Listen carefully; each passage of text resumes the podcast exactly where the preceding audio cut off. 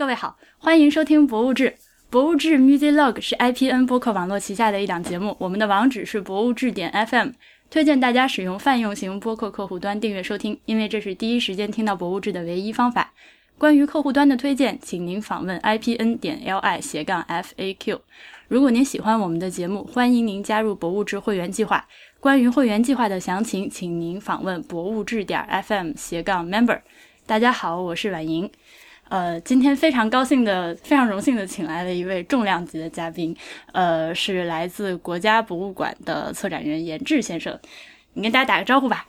好，各位听众大家好，呃，主持人你好。你好，你好。我这是我第一次有嘉宾，那个跟大家打完招呼之后还要加上一句“主持人好”的，好开心。啊，我因为我以前那个在其他的广播节目上做，我我都是这么说的。但是真广播节目对吗？就是那种广播台。是的，是的，嗯。对，接下来是自我介绍的环节，请，请你先跟大家介绍一下。嗯，对，工作单位我刚刚已经说到了。啊，好的，呃，听众朋友们，我是严志，呃，国家博物馆的呃这个工作人员。我呢是很有幸的在这次大英博物馆在国家博物馆的这次展览当中做项目负责人，呃，也就是中方策展人。对。嗯。呃，要不要跟大家讲一下你的履历？我觉得还挺值得跟大家说一说的。啊，呃，我呢毕业于北京大学考古文博学院，呃，于二零零九年获得历史学博士学位。我的专业是商周考古学和中国古文字学。呃，零二零二零零九年的时候来到中国国家博物馆，呃，这个工作。嗯。哦，那其实，在在国博也已经工作了，呃，七八年七八年了。对对对，是的。这个我觉得你这边介绍一出来，大家已经已经膝盖都开始发软了。不至于，不至于。你在做这个展览之前负责过几个项目啊？呃，在做这个展览之前呢，我负责过一个国家博物馆和法国凯布朗利博物馆合作的一个嗯美中国饮食文化展，呃，叫《味蕾的诱惑》啊，这是对，这是二大概是二零一二年左右的一个展览。然后之后呢？太有意思了。对对对，然后之后呢，我又策划了一个那个，呃，我又接呃，我又承接了一个呃，我们馆和呃那个宝鸡青铜博物院，现在更更名为中国青铜器博物院的呃这么一个大型博呃大型博物馆，我们联合举办了一个“守望家园”宝鸡群众保护呃文物的一个大展。呃，当然了，这个展呢，主要是展出这个宝鸡二零一二年出土的一批呃非常重要的青铜器资料，呃，以及它等于是一个考古成果展。对对对，是的，是的，是一个考古成果展。嗯，之后还这个参与了一些，比如说像我们馆和湖北省博物馆合作的这个江汉商商等一些展一些展览。嗯。啊，我对盖布朗利那个特别感兴趣，咱们有机会也可以聊聊那个。但是今天的大菜主要内容呢，还是呃三月二号即将开展的这个大英博物馆一百件文物中的世界史。是的。呃，可以先跟大家预告一下，它的展出的时间是三月二号到五月三十一号，非常的难得，希望有机会大家都可以去看一下。它其实是三月一号开幕，但是二号开始对公众开放，对吧？对的，对的。我们的开幕的时间是在下午四点，所以说可能就接临近。于闭馆时间啊，所以说第二天是正式向公众开放。嗯，OK OK。呃，那么这个展览其实它是脱胎于大英博物馆和 BBC 合作的一个项目。其实博物志的听众，我想大家很多人对这个项目是非常熟悉的。嗯，所以当时就是我还没有跟大家说我要找你录这期节目的时候，已经有很多听众在我们那个会听众群里面纷纷的在转发这个国博公众号这个链接，大家都很激动。啊，是的，是的。呃，这个展览呢，确实起源于这个呃呃，就大英博物馆和 BBC 在二零一零年的一个合作项目，就是与选取一百件大英博物馆的馆藏品来讲述世界历史这么一个广播节目。呃，这个节目呢，当年呢创下了这个两千八百万人同时收听的这么一个记录。非常的广受欢迎吧，算是，因为我们知道那个在英国呢，这个广播剧和广播节目是一直到现在都是有非常多的这个听呃听众，他们有非常悠久的这种广播的传统，所以说呢，呃，大英博物馆在推出这个项项目之后呢，啊，发现受到了如此好的这个反响，呃，因此呢，他们又集结成了一本书，也就是我们今天能看到的这个《大英博物馆世界简史》这么一本书。没错，对，嗯，它中文的翻译是叫《大英博物馆世界简史》，英文就还是一百件文物看世界之类这样的一个对对对，东西。是的，是的嗯，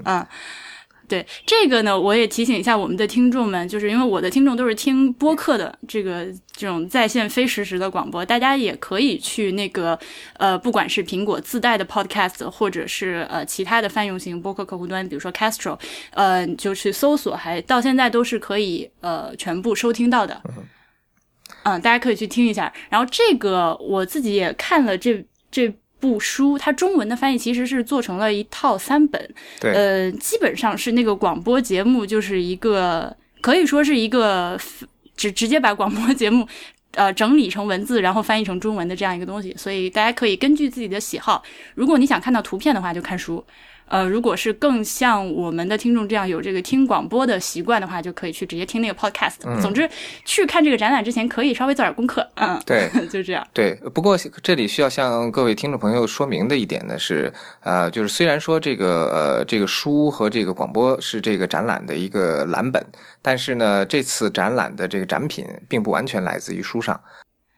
哎，这点很重要。对，这点非常重要。呃，因为在那个我们我们经过统计哈，大约现在目前是有四十三件展品是和这个原书展品是一模一样的。呃，但是呢，后以呃之呃除除此之外的呢，其中有大概十件左右是同一类展品，但是它替换了一件。啊，就 OK 对，举个例子来说，比如说我们说第一件那个那个呃木乃伊内棺啊，那个呢在书上它是那一个大呃是一个大祭司的内棺，但是我们这次来的呢是一位女性贵族，叫做舍盆梅海特，她的内观。所以说，类似于这样的大概有十几件，那么呃，剩下的呃三四十件呢，就是说基本上是跟呃原书的那个呃同同样时段和位置的那个文物就完全不一样了。但是呃，整个展览的呃整个展览的理念和它的这构思和这个书还有广播剧呃这个理念是是相一致的，嗯，是这样。OK。那最后的还是凑成了一个一百件套，对，呃，展品。对对对，是这样的。另外还有一点呢，就是需要向各位听众说明一点，呃，它的这个名义上啊是一百件套，是吧？但是实际上，由于它之前有一个呃序言性质的这么一个、呃、这么一件文物，所以它的编号叫零零零号啊，没有编入到一百号当中、哦、啊。实际上它是一百零一件套，是是这样一个规模。Okay, 原来是这样。嗯、对。而且呢，我们有的时候大家会就是听光听数字，我们常常听说啊，某个展览有几百几百件，你可能会觉得一百件不多，但问题是这一百件的重量是非常了得的一个展览。是的，是的。而且这一百件套呢，其实有的呃一个文物编号下面是实呃实际上它是有一组文物，比如说我们的那个、嗯、呃日本的呃这这里面有一件展品叫日本的那个绳文时代的陶罐。啊、呃，这个是呃，这个这一件，这实际上是一组三件展品啊，类似于这样的还有很多。所以说，如果单论这个呃单体文物的话，我们这次的文物量是二百三十二件。嗯，那其实已经很多了。对，是一个不小的规模的一个展览。嗯，对。那我们可以先说一下，就是呃，其实我们大家都知道，这个展览它是一个世界巡演的、世界巡展的样那样的一个形式。是的，嗯，它在来到中国之前，其实已经在其他的呃国家有展出过。那是在这个过程中，就是呃，展品有替换吗？嗯，我们知道，实际上在世界巡展之前，这个展览已经在英国各地呃已经展出过，呃，也是一个国内巡回展。那么受到非常大的这个好评之后呢，他们开始往外推推送。那么在英国政府的这个支持下，然后大英博物馆已经呃这个展览已经走过了日本、呃阿联酋、台湾、澳大利亚等几个国家和地区。呃，但是而且每一个国家和地区可能都不止一家博物馆来承接这个展览。呃，在对在这个过程当中呢，他们会对针对某一个国家或地区来进行这个文物上的微量的这种调整。啊，比如说他到了日本，他就会这个有关日本的这种展品相对来说增加一两件，是吧？呃，其他地区的会减少一两件啊。到了澳大利亚或者到了其他地方，对，也相对如此。因为我们知道，这个它不光是考虑到呃这个所展览所在地的这个文文化氛围的问题，还更多的还是考虑到就是这一百件展品，因为材质多种多样啊，这个有木质的、青铜的、石质的，还有很多象牙质的，所以有一些材质比较脆弱的，需要休息对，需要修复，需要这个保养，所以它就也就中途撤换了，对，有这样的一个情况。哦，嗯原来是这样。那我们这次的这个展览来到国家博物馆，它一开始是怎么样一个缘起呢？嗯，这个呢，是因为今年是中英呃建交四十五哦啊建交的一个大的年份，然后呢，所以嗯去年两国高层互访的过程当中呢，就提到了这样一个展览，呃，这也是嗯中英两国文化交流的一个大事情啊，基本上嗯是这样一个过程。呃，对对，其实我我们那呃国家博物馆还经是经常去做这些，就是在一些那个外交的纪念的年份、一些历史上的节点的时候，我们来做一些类似的这个呃活动纪念意义的比较比较国家级的双方的合作。是的，是的，比如说今嗯年我们的呃那个卢浮宫那个大展，也是和中法呃文呃叫中法文化年啊文化年对有关嗯系，对对对是这样，嗯嗯嗯。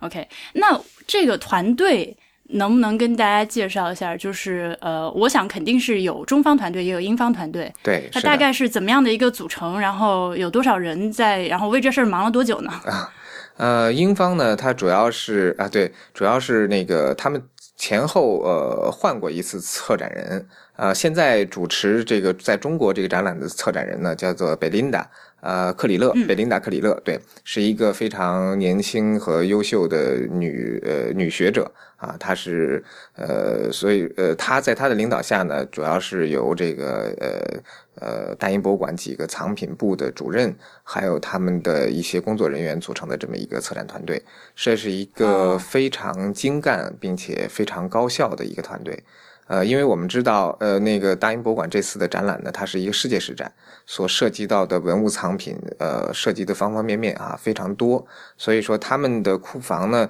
也库房制度的管理制度呢，也是按照各大洲或者不同的文明来去这个划分的，因此呢，也涉及到了几乎大英博物馆所有部门的这样的一些呃合作和沟通。上上下下联动的一个。对对对，是的，是的。实际上，他们从馆长到下面的这个呃工作人员，都对这个展览既付出了非常大的努力，而而且给予了非常高度的这种重视。因为这个也是呃，确确实实这个展览本身的策划以及它背后的理念也确实非常的吸引人，所以才能够达到啊、今天这样一个世界巡回的这样，而且在世界范围内都很呃知名而且受欢迎很有影响力，对对对对，呃，并且透露一点呢，就是中国呃国家博物馆承接的这个展览呢，结束之后还要去上海博物馆展出。呃，这个在在中国这一站结束之后啊、所有的展品都要先回英国进行保养。那么经过一段时间的维护之后啊、还要在欧洲进行这个巡回展出。嗯。但是听到这里呢，我们这个江浙沪包邮区的同学可不要想着我只去上海了就好了。对对对我还是建议大家，就是因为呃，我肯定是不是说在这个国家博物馆和上海博物馆展出的时候，呃，哪怕东西大部分是一样的，那个展陈的方法和讲故事的方法，我想肯定是有所区别。然后是的，是的。呃，我自己肯定是两边两边看，然后我也希望就是我们的听众们，如果有时间、有机会、有条件的话，也可以去做一个这样的对比，应该会很有意思。是的，我我呃，我本人也非常想去上海看他们的这个策展和他们的这个整个的这个设计，呃，肯定也是跟国博是呃有非常大的区别，呃，那么也是很吸引人的一个想来是这样。对。那中方团队这边呢？嗯中方团队呢，就是我们是项目负责制，那么我呢就是这个项目的负责人，其中呢我们还有助理策展人王辉呃女士啊、还有我们的形式设计师呃王雷女士啊、以及我们的施工制制作的工程师洪恩先生，呃，还有非常重要的就是我们外事处的负责国际协调的孙静女士啊、我们由这几个人共同组成了一个呃策展团队。来这个呃负责在国博这这边的整个施工制作和展览策划，嗯，是这样。哦，那这个就是等于说这其实是核心团队。啊，对，是的？，肯定不可能只有你们几个人吧，不然这团队规模也对对对，还不得累死。是的，嗯是的，整个这个展览下来呢，还有我们这个施工制作部门的一些这个工人，呃，还有就是花鞋这个运输公司他们的一些呃运输工人，然后共同来完成这个运输、呃拆包装，呃，以及包括我的还有我们展览一部的很多同事来点交期间嗯来帮助这个布展，来帮助这个点交文物，嗯，这样一个团队。嗯，那我想稍微打岔问一下，嗯国博现在有多少在编的工作人员？啊，这是一个非常令人吃惊的一个数字。我们现在 国博在编的人员啊，应该是超过一千人了啊。具体数字我可能精确不到这个十位数或者个位数，但是就我所知啊，已经对对对，是的，非常庞大的一个工作团队啊。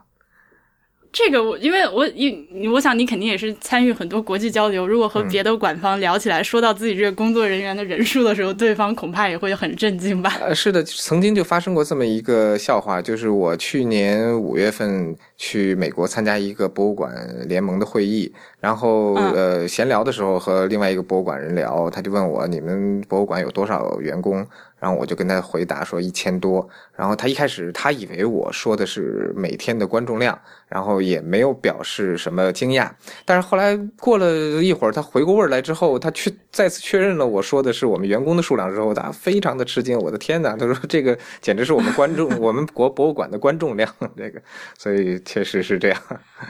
嗯、对，这个确实是挺有我国特色的一个对对对，一个情况。对对对。嗯，那我们说回这个展览的筹备过程，它什么时候立项？就它一直到现在开展花了多久啊？呃，大英博物馆在准备这个展览的过程当中，它已经准备了四年。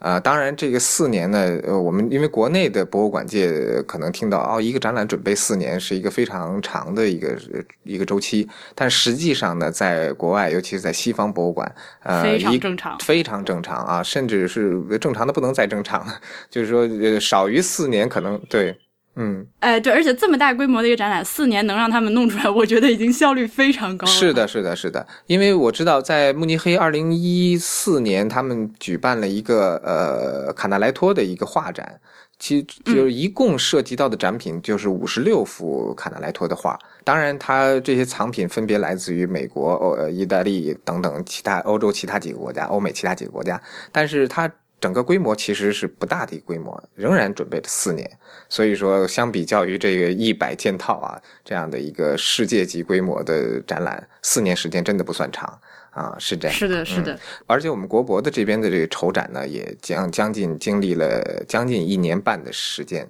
实际上是从二零一五年的十月接到这个信息，然后开始组建这个呃项目团队，一直到今年的三月一号开幕啊，整个这个准备时时间应该是长达一年半左右，嗯，这样。OK，那能不能跟大家简单介绍一下咱们这个工作的流程？就是呃，因为我们 有很多听众是非对于博物馆就是内部是怎么运作这个事情非常非常的感兴趣。啊，嗯，但是呃，我我可以跟大家介绍一下我们的工作流程。但是这个展览呢，因为是一个相对来说比较特殊的一个展览，呃，这个展览实实实际上主要的策划方是英方啊，大英博物馆。OK，所以说呢，呃呃，我我可以这样跟大家介绍，就是呃，如果按常规的来讲，我们策划一个展览，就是接到一个题目也好，或者自己这个构思一个题目也好，啊、那么就会行先首先要有我们这样的做内容设计的这种工作人员，根据我们自己的这种思路和学术研究来进行内容大纲的撰写和策划。也就是说，我们要选取什么样的多多少件文物，什么样的文物来表现一个什么样的主题，呃，然后呢，通过什么样的展现和文物组合来去能够表达这一主题，这是我们第一步要去做的这一个文案工作。然后其次呢，呃，接下来呢就是和形式设计的设计师来共同沟通，共同来确定这个形式设计的方案。啊，然后呢，就根据我们能够分配到的展厅啊这个面积和它的结构，我们要对这个呃内容进行这个形式设计。然后呢，就是呃，当然这期间呢，可能还牵扯到，如果涉及到馆外的呃文物的话，我们还要去和馆外的兄弟单位或者呃其他的合作单位来进行联络、沟通、借展。呃，这里面当然呃牵扯到很多这个，比如运输啊、保险呀、包括借展的这相关的费用、这种预算啊，我们都要，反正实际上是非常复杂的一个一个过程。然后到了呃实施阶段呢，就是由我们施施施工制作部门，然后来完成呃展厅内的装修，呃这个看柜、展柜这样的一些呃摆放，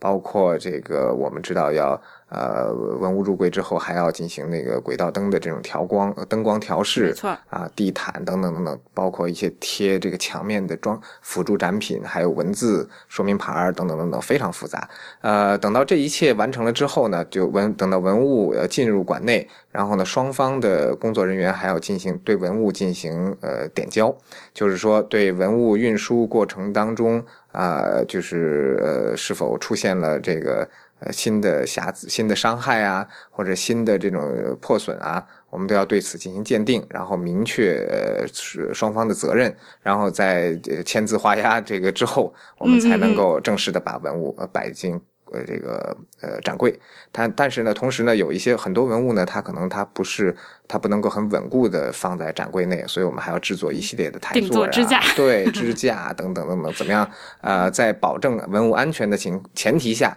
然后让文物最以最好的面目来展示给观众啊，基本上就是这么一个流程。嗯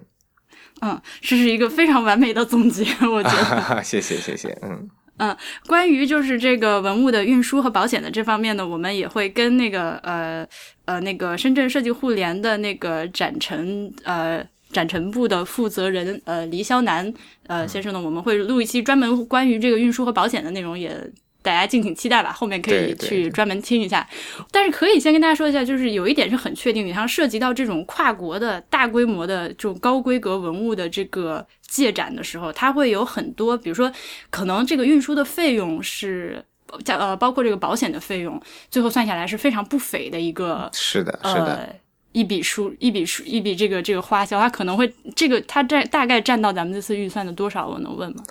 就呃，由于这一次呢是一个双方合作展，而且这个展览呢是由英国政府支持和赞助的，所以说呢，我们在协议当中呢，就是明呃非常明确的是英方负责呃运输保险这一块的费用。我我们呢只负责这个展厅的这个布展，还有对方人员来呃这个布撤展的这样的一些旅费、接待费用。对对，接待费用。所以说这个呃这次展览的这个基本上我们的花费还不像以往那么高啊，因为它因为我们知道这个里面。呃，光保险这一项，我一看哈，它天文数字，真的是天文数字。呃，这个 啊，并不是说我们管负担不起，而是说根据协议啊，这个是这个所有的他们的这个呃这个巡回展，所有的基本上都是他们在出，所以说是。呃，所以相对来说，这次特殊情况，对对，特殊情况，对。而且呢，不过我们这种外展呢，一般情况下就是一事一议，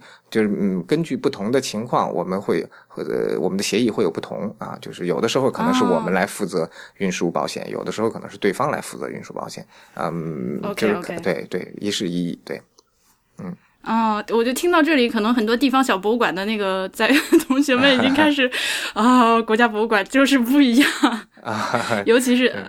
就可能会有这种，可能会，反正我我已经有这种感叹了，嗯，对对，呃，对这个这个可以跟大家就是就是如果说不是很了解这个方面呢，可以提醒大家注意一下，以后可以观察这个这些东西。嗯，那么展陈设计，我们也可以稍微花时间来呃聊一下，它是。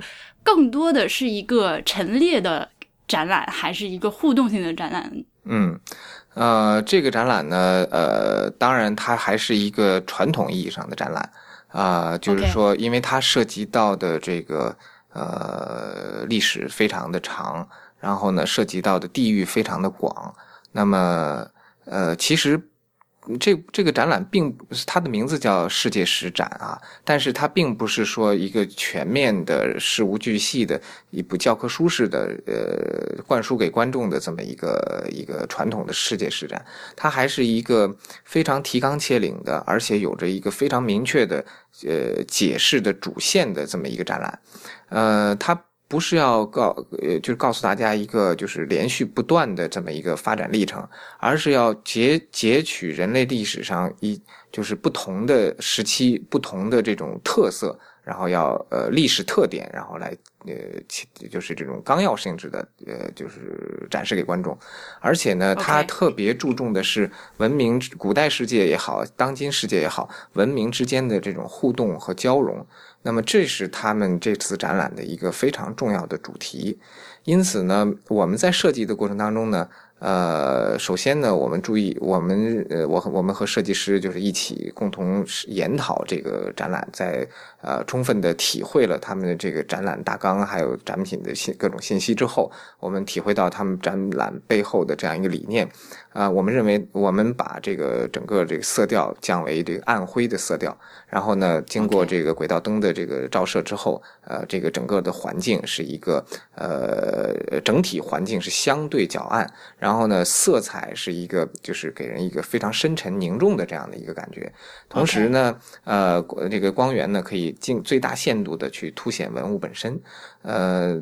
当然呢，最后实际上我们是要追求一个工业感的效果。那么我们知道，就是工业感。对，为什么要选取一个工业感的效果，或者是从色彩上，或者是从这个嗯外立面上？因为我们知道，这个人类这个文明发展的几千年的历程当中啊，它呃每个文明它都是特色各异，是吧？建无论是文化符号，还是建筑语言，还是呃民族服饰，他们都是呈现出分彩呃这个呃这个呃就是异彩纷呈的这样的一个局面。呃，因此呢，我们很难用其中一种元素。啊、来进行对整个人类文明进行表达，同时呢，它这个主题呢，又并不是在表现文明之间的这种差异，更多的是在表现文明之间所共同关心的问题和他们所共同具有的一些特征。呃，并嗯主要是在表达文明之间、文明之间互相啊、交融、互相渗透、互相影响的这样的一个结果。因此呢，我们认为就工业时代的这种感觉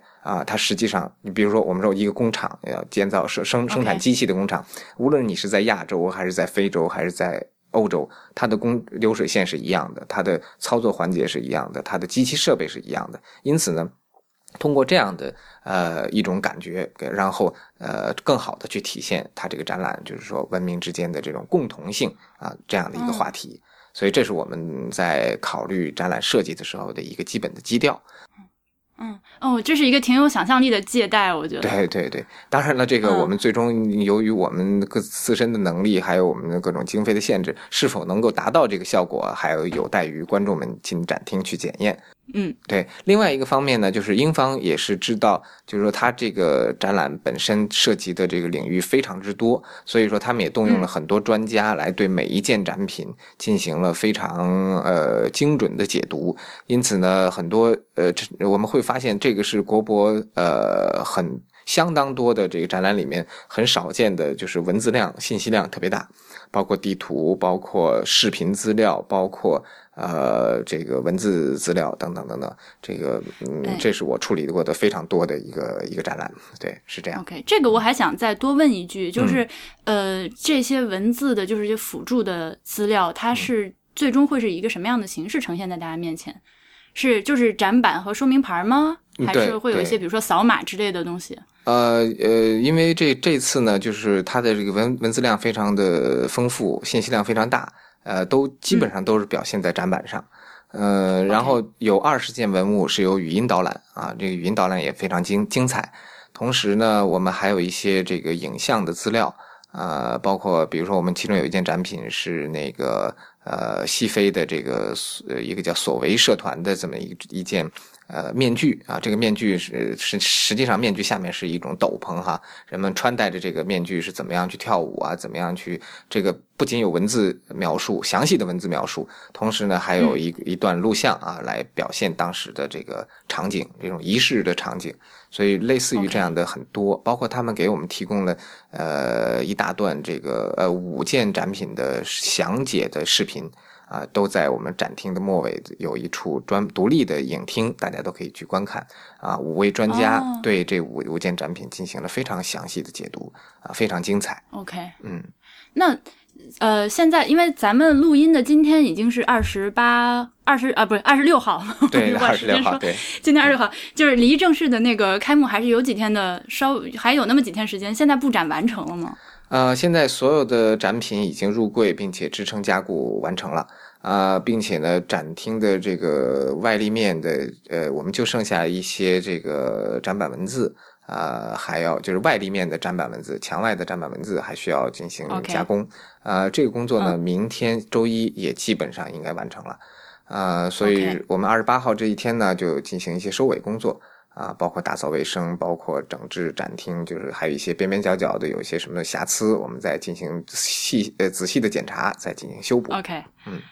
他他，我能问他那个展厅的位置是沙特展那个位置吗？我们这这个展的展厅位置是在那个北石展厅，就是呃，我如果去过国博看过卡塔尔珍珠展的观众的话，会知道那个是同一个展厅。嗯，哦，在那个里面，OK。对。那么我因为那个展览我看过，然后我又加上你刚刚说的这个，呃，我在幻想这个大量的内容，嗯，你有没有自己先走下来一遍？就是如果很仔细的看下来，需要多久？就不考虑旁边人拥挤的情况的话。哦，我自己还真没有，因为我这个这两呃两个星期以来的这个布展工作非常的紧张和忙碌，同时呢，我还有一些案头工作要做，所以还真是没有去这样去体验过。您主持人这个提议非常的好，我明天去在展厅的时候，我一定要去这样去体验一下，然后呃看看这种这个这个整个这个过程应该是多长时间，嗯。嗯，因为这个其实是源于我们就是在东京的另外一位主播 他的一个感受。嗯，因为呃，就是东京那边呃，就日本那边呃，如果说像有这种重量级的这个展览出现的话，因为日本那边观众看展也非常的积极嘛，然后他常常会注意到，就是有的时候。当一个展特别受欢迎，然后信息量又特别大的时候，就是会发生那个拥塞的状况。嗯，是的，是的。所以，对经经他提醒之后，就是我会回国看展，也会就是去在意这件事情嘛。嗯，我们回头观察一下。我想这个展览肯定会那个参观的人数也是会非常多。是的，是的，我也我也有这样一个预感，因为呃，倒不是我这个王婆卖瓜，自卖自夸。呃，因为我们这个展厅仅。紧邻着一个展厅就是卢浮宫的这个大展，呃，然后呢，当时这个刚开展的一段时间内，包括今昨，包括昨天我加班，我还看到卢浮宫展厅前面排着很长的队伍。我去过两次卢浮宫那个展。啊，那边是摩肩接踵，几乎没有下脚的地方，所以说这个 观众们的热热情是非常的呃令人鼓舞，同时呢也令我心里面泛起一丝隐忧啊。如果大英展这个仍然是这样一个状态的话，会将会比较呃影响大家来去进行观展。啊，所以希望大家错峰观展，这里面做一个提醒，就是早上早起一点，开门直接进去。对，是的，是的，嗯，这个展览是收费的，对吧？啊，是的，收费展，嗯，呃，这个票价五十元啊。嗯，说实在的，已经，尤其是我刚刚从日本回来，那边是什么展览都是那个一两千日元的票价，我觉得五十块钱真的好便宜，特别亲民的一个价钱。对对对，对啊。我们刚刚都说过这么多那个这么多专家为这件事情弄了这么久，嗯，大家要去支持一下，呃，给你们的票房增加一点。谢谢谢谢。那我们刚刚其实已经说到了这个，呃，在聊天中你已经提到了这个展览的它要表达的一个中心思想，嗯，就是更多的是以一个世界史的角度，呃，就是以小见大这样的一个这样的一个做法来做的一个展览，对吧？它，呃。不像是我们，就是如果说大家常去一些比较老的、比较传统的那个做历史内容的这个展览的话，你会觉得自己在看一些很规矩的编年史，就会比较无聊。我可以说，是的，嗯，啊，对，这个并不是，嗯，对。因为呃，我们呃，它是一个历史展，呃，或者是以历史为呃表达对象的这么一个展览，呃，那么呃，一般观众呢，如果听到历史展，可能会就呃，第一反应就是历史教科书这样的，就是我们把历史上的一些重大的事件、重大的人物啊、重要的人物他们的事呃他们的事迹连成了一个线索啊来讲述，无论是你用呃唯物史观也好，用英雄史观也好，不论什么样，他会用这样的一个东西来去串串联起来。我们看到的就是呃人类历史长河当中的一些巨大的波浪或者是漩涡啊，非常的。呃，非常的这个呃动人心魄，呃，但是呢，这个展览完全不是这样。这个展览呢，它呃更多的是注重文明史、注重文化史这样的一个角度，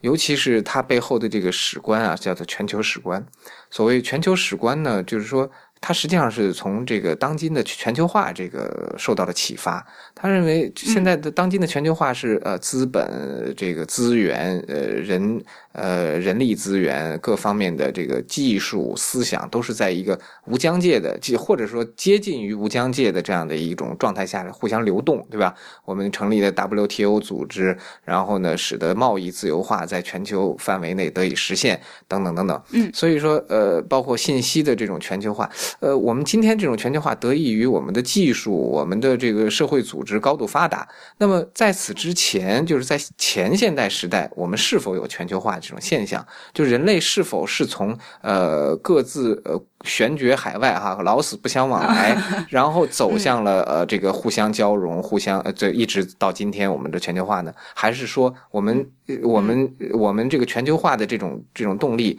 呃一直就存在着于我们的文化基因当中呢？他们是带着这样一个问题去回顾历史。实际上呢，我们就是说呃这个大英展的这个展览实际上就是一个全球史观。他认为啊这个人类文明开始之初。这个呃全球化的过程就已经启动了，比如说，他实际上他在选择为什么要选择一百件套文物来表达世界史，而不是呃呃而不是一千套？比如说我们呃古代中国啊，中国国家博物馆的基本陈列之一，用了两千多件套。文物来去表达中国啊，呃五千年呃这样的一个历史，呃当然我看了两整天都没看完。是的，是的，就当然它是需要，如果你是利用另外一种叙事的方式来去表达这个历史的话，确确实实是需要非常非常多的。藏品，而且我跟你可以跟主持人和观各位听众透露一点是什么呢？就是我们这次呃古代中国是第四版古代中国，之前的这一版第三版，我们实际上是用了四千多件套馆藏品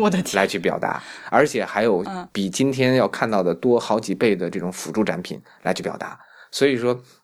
呃，你呃历史观点不同，历史的叙事不同，那么你可以选择的文物的范围就就不一样。所以说，这个大英博物馆的这一百件套呢，它它的选择标准就是，你几乎可以在每一件展品的身上可以看到不同文明在这一件展品上的影响和和结晶。所以说，这就是一个非常呃好的一个点子。比如说，我们举我们举两头的例子啊，呃，第一个呢就是就是我们就是刚才我提到的那个序言，就是舍潘梅海特的那个木乃伊内观啊，它这个内观呢，它摆在这里面，因为大家所有的人，地球人都知道是吧？这个是一个木乃伊的古呃不是古代埃及的这么一件文化产产品，但是他告诉你说这件东西呃，你拆开了来看，它的木料是来自于黎巴嫩。啊，在它的黄金是来自于努比亚，今天的苏丹地区；它的青金石来自于阿富汗；它的沥青是来自于两河。它上面画的、描绘的这些这个神埃及的这个神谱，其中包括埃及的宗教的这种场景，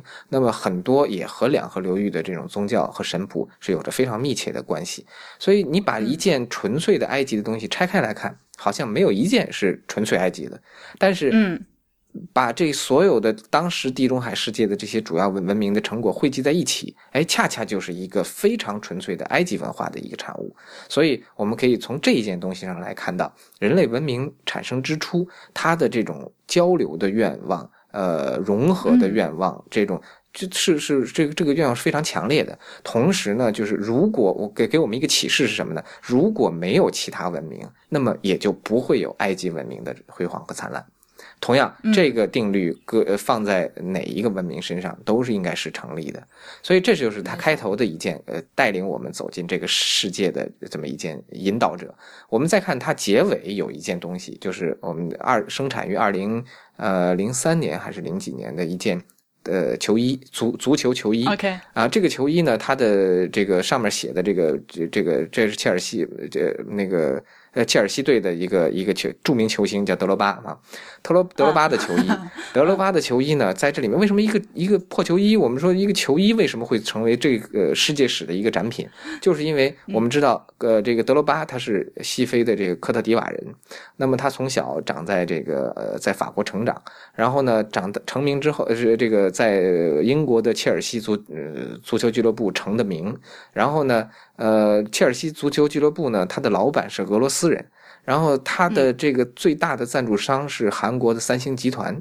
同时呢，这件球衣呢是在印尼生产的，而且是一个仿呃这个呃仿冒伪劣产品。它但是这件球衣本身呢，它是销往了秘鲁，是在秘鲁买到的。所以你看，一件球衣在今天啊，一下子连接了世界上几乎所有的大陆。那么，我们从两头来看人人类文呃文明发展的历程，这个全球化以及互互相之之间的这种交融，那么从从古至今一直存在着。因此，呃，这样也也因此也因此造就了人类文明的多样化和他们的这个共同之处。这就是这个展览所想表达的一个主题。太精彩了，你知道 我都，但是这是一个非常重要的信息，就是尤其是我可以说，就是在今天我们尤其在这两年看到世界上有各种各样的由于不同的文明和甚至呃文明和宗教还有地区之间的冲突，是的，呃还有一些经济发展的变缓带来了一些种那个民族主义情绪的一些对，或者是右翼情绪的一些激进的对。啊什么特朗普的上台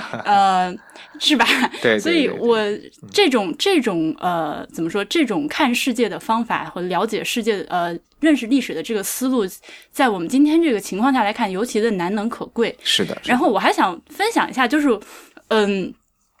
就是世界史观这个东西，对我来说，我刚开始了解到这样一种。想东想问题的方法的时候，我觉得确实是有一种醍醐灌顶的感觉，因为我们从小，我又是个文科生，那确实是就是从小学历史，但是我们学的历史，我们都是念高中念出来的，都知道是什么样的一个东西。对，呃，首先我们是比如说是古代中国、近代中国和世界史这三块，它是分开讲的。没错，嗯嗯，至少我们当时学的时候是那样。然后它分开讲的时候呢，它很少去做一个横向的对比。对，呃，就是比如我们的。中国人从小可能学历史的时候会去背朝代表，嗯，是，然后就会知道自己的脉络，但是又不太去关心，或者是对不上，就是同时期世界上发展到了一个什么程度啊，会有什么东西。然后我们要不然就是一说东瀛还有西域，就是神秘地带，就是会有，嗯，那尤其是如果说呃长大了之后。括号长引号长大了之后 又不再去在乎这些东西的话，就是你很有可能就是对世界的认识会陷入一个套路，会陷入一种对很多地区会有一个刻板印象。对对，嗯，那。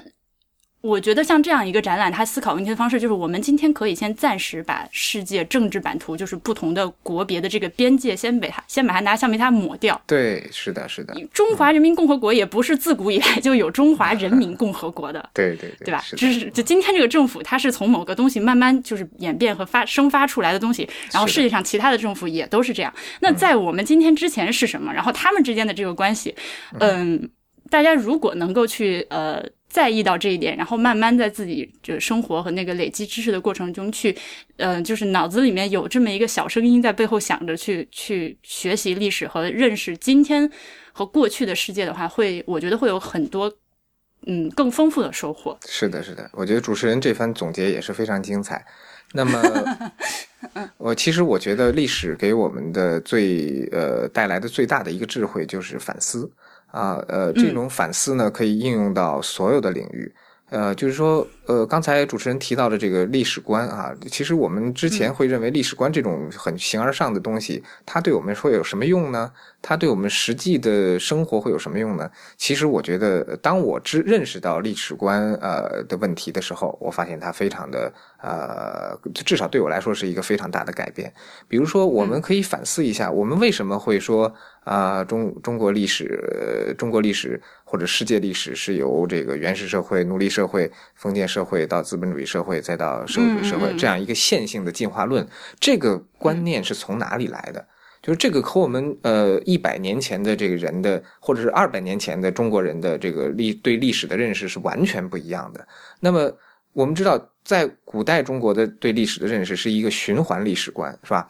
比如说《三国演义》里面，天下大事，分久必合，合久必分。哎，对，这个朝代的更替，就像这个呃生命的轮回一样，它是。呃，每过一段时间，它是要从头开始的，对吧？呃，而且确实，中国的这个历史也呈现出这种周期性的这种特点和表象啊。比如说，朝代之间会有朝代末期会有农民起义，或者是外族入侵，然后一个新的王朝建立，重新又建立起来的这么一套制度。但是实际上呢，我们今天所熟知的这种时间，呃，历史是一种矢量的向前的、永不回头的这种。这种观念实际上是西方的基督教史学，呃，发展起来之后才给我们输入的这样的一种观点。对吧？比如说，其实，在西基督教史学，呃，基督教史学它特别强调什么呢？特别强调就是说，呃，人类社会是怎么来的？是上帝创造的。那么，上帝创造人类之后，很快人因为亚当和夏娃在伊甸园犯了原罪，是吧？被逐出伊甸园。那么，人类的所有的使命是为了什么？是为了自我的救赎。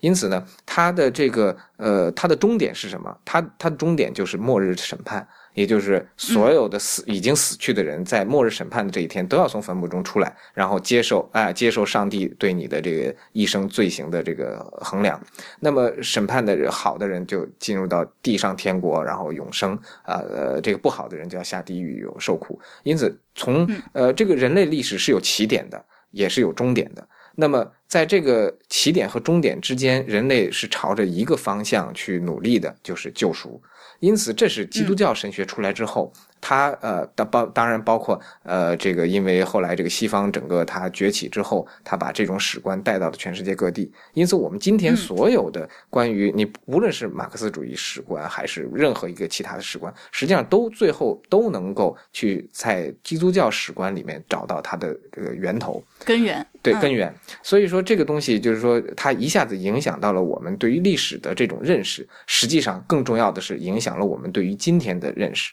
我们我们现实生活的认识是吧？比如说啊，这个这个整个这个我们的生活，我们为什么会有剩剩女问题是吧？为什么会有这个这个？就是我们觉得这个时间是一去不复返的，是吧？我们是认为到了一个阶段就应该做一个阶段的事情，然后等等等等。呃，对，古人是他可能他就不是这样一种思维方式，所以我觉得呃，包括刚才主持人提到的，就是现在就是由于整个呃世世界可能出了点问题，是吧？这个很多这个问题，问题的根源在哪里？大家家一时也寻找不到，因此呢，就想重回原来的路。然后，因为原来的路毕竟也第一有经验，第二它简单易行可操作。那么，是否我们还要去尝试新的路，去尝试一种更好的方式去解决？我们可能不知道。但是呢，比如说我我我觉得从这个展览里面我们可以看到还有一点就是什么呢？比如说我们看到它里面有一件展品是索罗亚斯德教的这个小金人儿。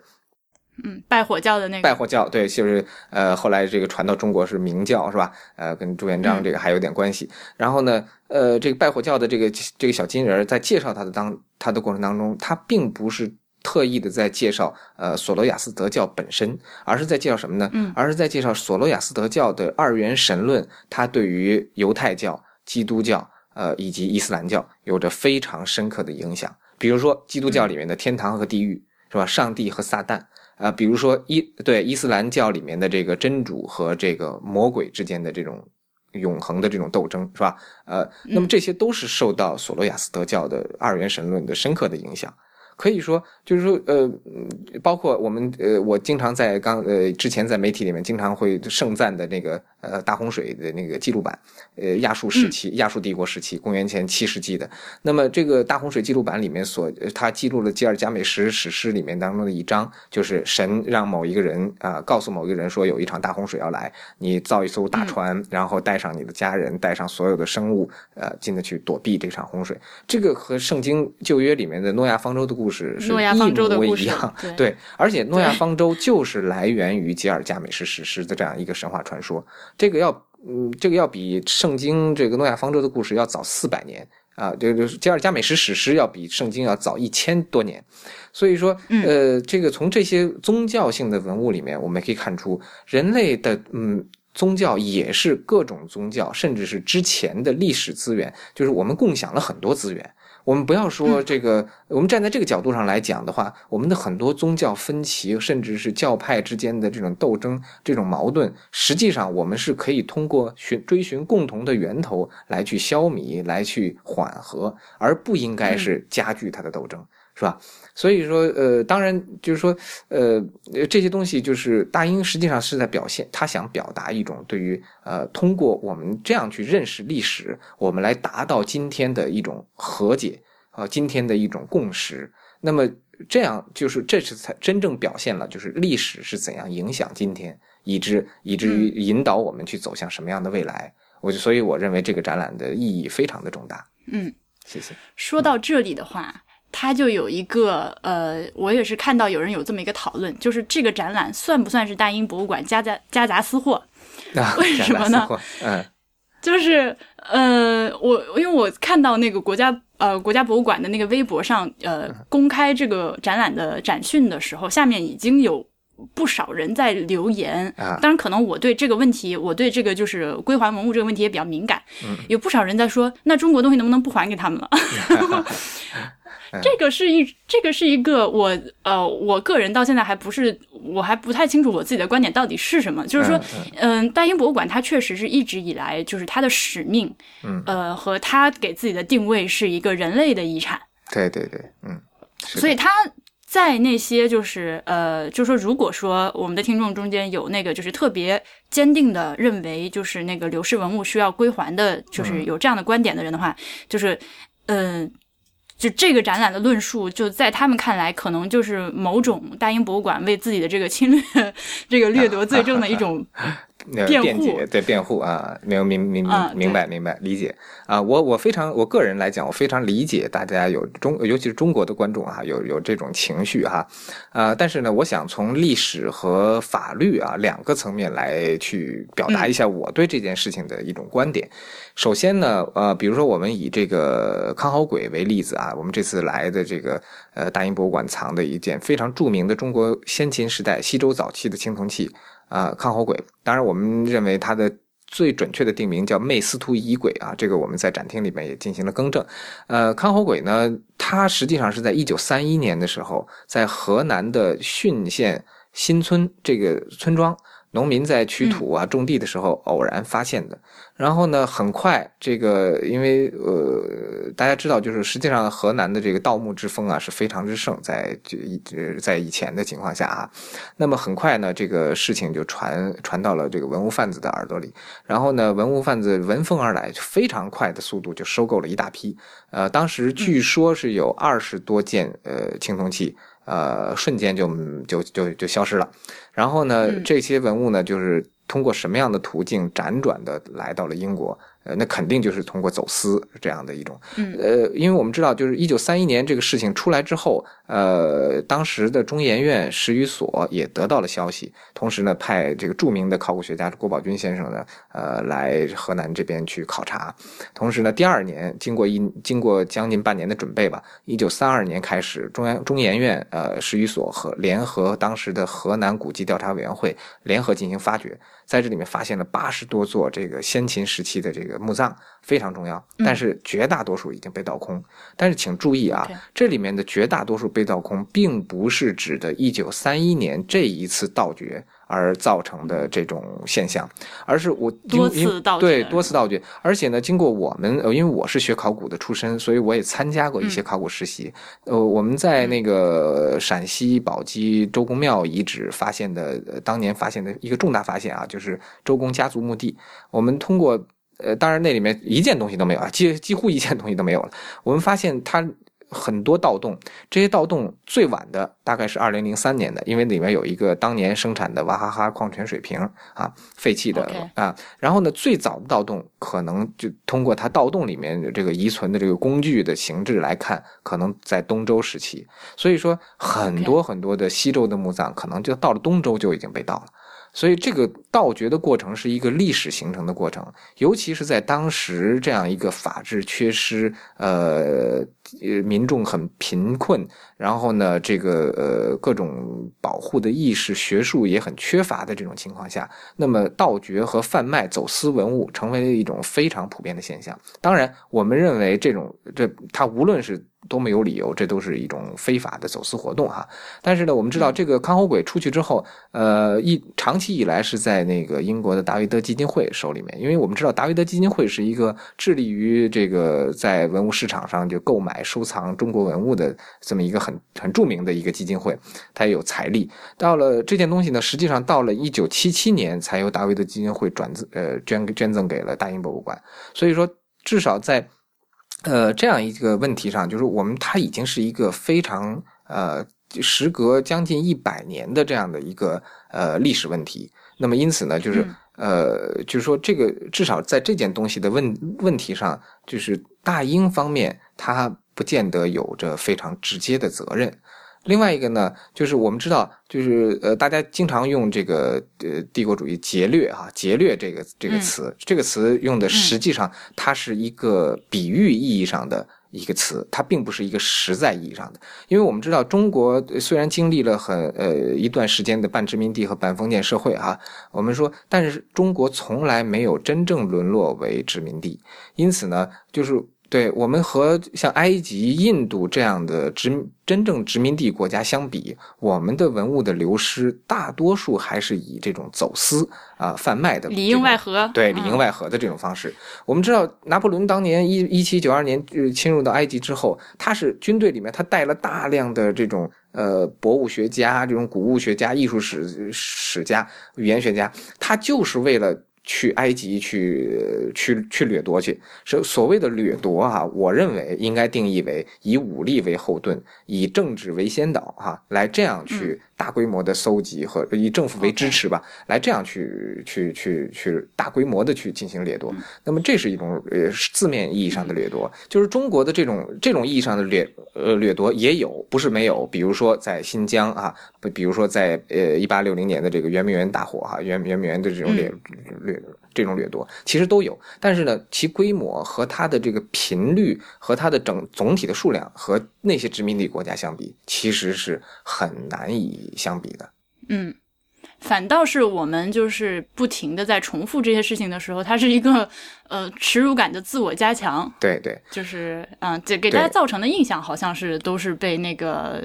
烧杀劫掠出去的那种，是的，是的。另外一个呢，我想从法律上、法律层面来去解释这个问题，就是呃，联合我们知道联合国呃在巴黎曾经有一个会议，就一九七零年的时候，曾经有一个巴黎协议。这个协议呢，专门非常重要的对非常重要的一个协议。联合国教科文组织呃，这个他这个当时的很多签约国共同签署了一份这个巴黎协议，目呃目的就是为了追讨和保护这个文化遗产不再。遭到劫掠和这个走私，因此呢，它规定就是实际上是一九从一九七二年算吧，一九七二年之前，呃，一九七二年之后，如果再发生这种呃文物的走私和这种贩卖的话，那么文物的所属国是有有权利无偿索回他的这个文物的。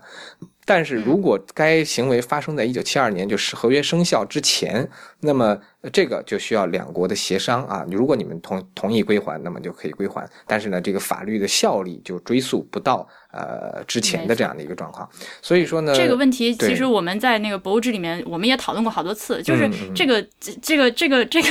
道理很简单，大家其实一讲都能明白。就是说我法律今天生效，那我前一天犯的事儿，就是理论上说是这个法律管不着。是的，而那中国。的这个大特别大规模的这个文物的流出呢，当然它史上分好几次阶段啊，就是我们大家所熟知的，比如说你刚刚也提到的圆明园这种，是发生在这个法律生效之前好早之前的事儿了。所以就是我们想今天用这个这个法律武器 来呃追讨东西呢，确实是难度比较大。但是我也想跟大家补充一点的，就是这个呃。它在生效了之后，事实上确实是，呃，就从我们国家来说，已经有非常多那个很重要的，呃，七零年之后流出的文物被追讨回来的。对对对对对，是的，是的。我们可以运用法律的这个武器来捍卫自己的权利。另外一个呢，我还想从另外一个角度来讲，就是我看到那个呃《大英博物馆世界简史》这本书里面啊，呃，其中有一章，这个作者就是前馆长尼尔麦克格雷格曾经亲自问过一个，就是在探讨这个大祭司这个木乃伊内观的时候，他就问其有一位很著名的埃及的作家，他就问说，呃，可能他也是在参观大英博物馆的过程当中啊，他就说你看到很多埃及的文物来藏在这个异国他乡，呃，他就想采访一下他的这个心情，他有一种什么想法。然后这个作者呢，他就说，他说，他说，当然我们会想联想到殖民时代的那种屈辱，但是我认为，呃，这个更加说明埃及的历史珍宝是全属于全人类的这样的一个财富。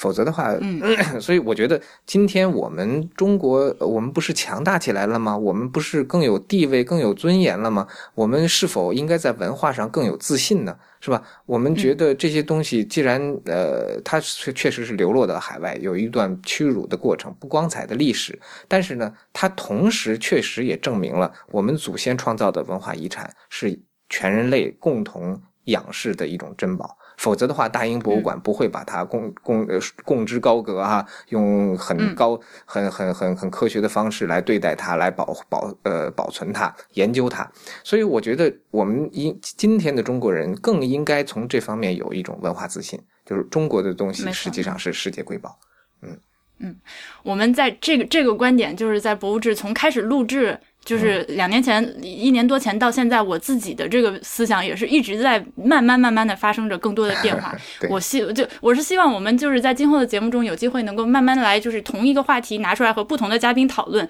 呃，可以给我们听众就是能听到不同人对这件事情的一个看法，然后得出自己的一个结论。我觉得这还挺重要的。是的，是的，嗯嗯，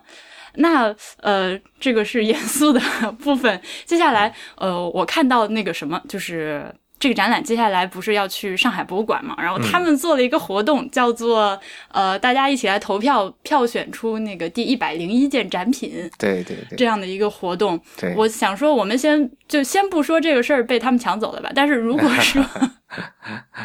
如果说这个事情由你来做的话，或者说就让你来选一件这个第一百零一件展品，你会选什么？啊，这个是一个呃非常难选择的东西。啊，我我相信，因为大英从八百万件藏品当中选择了这一百件，花了好几年的时间。那么我们想从浩如烟海的这个藏品当中选择一件，呃，那么恐怕没有几年的时间，呃，也是不行的。但是呃，我们可以这样，就是因为确实其他国家和地区的博物馆给我们提供了非常好的借鉴。呃，在这里面可以透露一下，就是比如说阿联酋那个。呃，阿布扎比的那个博物馆，他们用的呃用的一件东西是呃几个大学生传的一辆专门为残疾人开的小汽车。呃，日本的我忘了是九州博物馆，他用的是石英的那个芯片，他用石英材料呃做成的这个大大容量的这个芯片啊，储存芯片。那么，呃，包括那个，嗯，呃，包括日本东京博物馆，好像它是用那个纸质的钢管，就是纸纸管啊，代替这种钢管来做脚手架呀，包括一些支撑结构啊，因为它那个纸是非常坚硬的，它的坚固程度可能是可以和这个钢材相比的，所以说这都是一些新技术。呃，包括澳大利亚国国家博物馆，呃，堪培拉的澳大利亚国国家博物馆，他们用的是呃第一台那个 WiFi 发射机，因为这个 WiFi 设备是。澳大利亚人发明的嘛，所以大家基本上都是在。呃，偏倾向于这个科技层面的东西，是吧？技术层面的东西，呃，尤其是这个东西，它能够为人类，因为这个也是大英博物馆它提出的一个要求，就是说当地提出呃提供的这第一百零一件藏品，呃，应该是代表当地的未来发展的方向的，或者是人类未来发展的方向。所以呃，你不可能是往回看哈，就是选取呃古代的藏品，哎，古物藏品来去充当这一百零一件，肯定是不行的。呃，但是呢，所以我们当时呢也想到了好多，呃，因为好像我们官微还没有，还还没有正式公布哈，我我这里面是不是也不便 这么早的去公布这个这个这个事情？呃，但是我可以跟大家就是呃就是提供一些思考啊，就是包括我自己的一些思考，就是呃我们知道就是呃从技术层面的东西，有纯技术层层面的东西，中国的这个可以拿得出手的。比如说，我们这个袁隆平的呃杂交水稻，嗯，是吧？包括屠呦呦的这个青蒿素啊，这都是获得国际声誉的，而且确确实实惠及这个地球上大多数人的这样的一种科学成果。呃，但是呢，由于这些东西呢很难去展现，就很难在展厅里面去表现。呃，它可以写成报告文学，可以写成书，可以嗯做成纪录片，但是它作为一个展厅环境来讲，很难去表现。那么，因此呢，我们呃在科技层面考虑的相对来说，呃，就是说可选择的范围就是就小了一些。但是呢，我们可以从经济、贸易这些方面，可能我们会有一些突破。所以，呃，就是这当然，当然我们也是呃费了很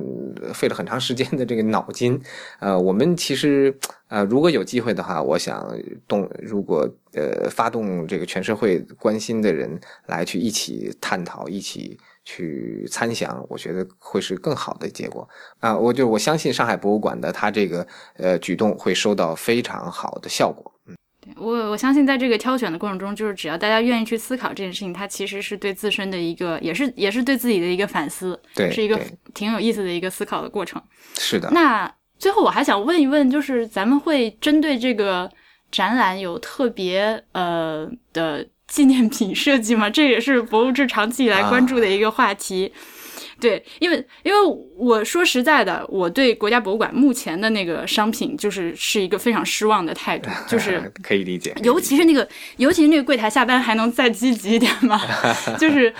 四点半开始赶人的时候，那个呃，就是各个楼层的那个小柜台就已经关张了，对对对，还挺遗憾的。尤其是我们，因为国家博物馆就是呃。馆藏那么丰富，看下来，可能你到开始往外那个清场的时候还没看完，然后想说趁着出来的路上顺手买两件东西，结果也就没有人，好伤心。再加上那个，再加上那个卖的东西吧，就是嗯，就是真真的让我一一眼看上去就是特别有那个一定要把这个买回冲动的，嗯，不不多啊。对对对，所以我，但是我知道大英博物馆的商店有很多好东西，我不知道咱们这次会不会有一些呃特别的东西，好期待，嗯。请告诉我有。这个我相信上海博物馆会有，这个实在是令 令广大观众和主我们主持人肯定会大失所望啊。呃，我们知道这也是其实这是一个非常好的商机哈。啊、对呀、对呀、但是我很遗憾，可能呃，两馆在这个领域里的谈判没有取得什么一致性的、呃这个结果，所以说就非常遗憾。但是呃，我很期待上海博物馆能够有这样的 机会，他们肯定会有的。的，我们一起寄予美好的期待。对，寄予美好的期待。因为之前我的那个呃，也是另外一个呃博物志的搭档，他在那个大英博物馆的商店买了一个特别可爱，就是那个呃打脸小人儿那个象象牙棋子、啊，对对对，刘易斯岛棋子，对对。对，那个有好多可爱的周边，嗯嗯，是的，那个我在澳大利亚那个国立博物馆，他们这个他们呃这个文物商店分两种，一种呢是常设商店，另一种呢是嗯紧随着展览，在展览的尾厅，它专设一个区域，然后进行商，就是跟这个展览有关的所有的商品在那里面售卖。所以我在他那里面看到他们复制了一套呃这个象牙棋子，当然他们是用石头做的啊，呃就是还有棋盘还有什么的，而且他我根据他们是根据这个相关的研究，他们知道我们我们看到的那个象牙棋子都是白的嘛，是吧？实际上他们你想那个国际象棋不是分黑白的是吧啊啊对，它是红的嘛，然后这就也做成红的，特别特别好玩。然后呃，它分两大小两种，大的一百七十多澳元，非常的贵，然后小的才嗯七十多澳元。但是我当时，哎呀，我咬咬牙跺跺脚，我没有买到一套，我这我也是我特别懂你这个心情，对。是的，是的，啊，还有就是，大家如果是呃跟我一样有爱哈利波特系列的那个啊听众的话，呃，就是哈利波特里面有一个细节，就是呃那个 Harry 和 Ron 两个人下那个 chess 呃巫师棋，就是 chess，、哦那个用的那个棋子就是这个，啊，对，这个很很著名，很著名。那是电影里面的一个细节，大家可以感兴趣的话可以找出来看看。呃，那好，我们今天我觉得已经非常完满完满的把这个展览的内容和背后的一些思路的过程和大家呃进行了一些分享和介绍。呃，我自己是已经等不及要去看了。呃，非常非常非常感谢严志先生来参与这次博物志的录音，然后我也希望用